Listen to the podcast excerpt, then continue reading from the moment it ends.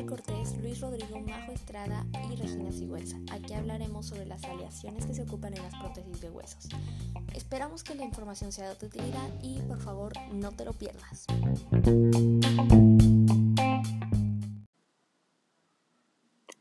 Los reemplazos de cadera y rodilla tienen porciones hechas de metal, como acero inoxidable, titanio o cromo, y aleaciones de cobalto. Por ejemplo, los reemplazos de cadera tienen que ser fuertes y capaces de soportar toda la masa corporal del cuerpo.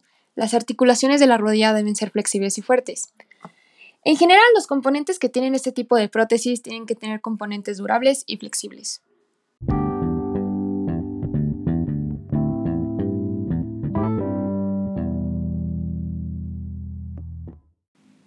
Las prótesis se usan para el reemplazo de huesos. Se han estudiado diversos materiales para indicar cuál es la mejor opción. Las prótesis de metal suelen utilizar componentes más grandes, lo aumenta su resistencia, son duraderas y reduce el riesgo de dislocaciones.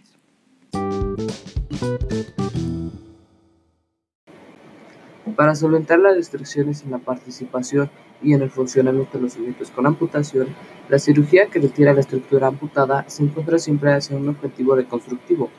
Una de las características que se deben tomar muy en cuenta para indicar el tipo de prótesis que tenga mejor acompañamiento a sus necesidades es el nivel de actividad que se realiza. En conclusión podemos decir que el tipo de material que se ocupa en las aleaciones es de gran importancia, ya que con esto el paciente podrá verse afectado en su salud o podrá verse beneficiado, que es claramente lo que se busca en estos casos.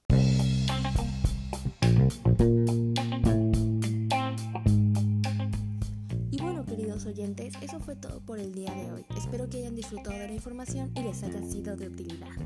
Hasta la próxima.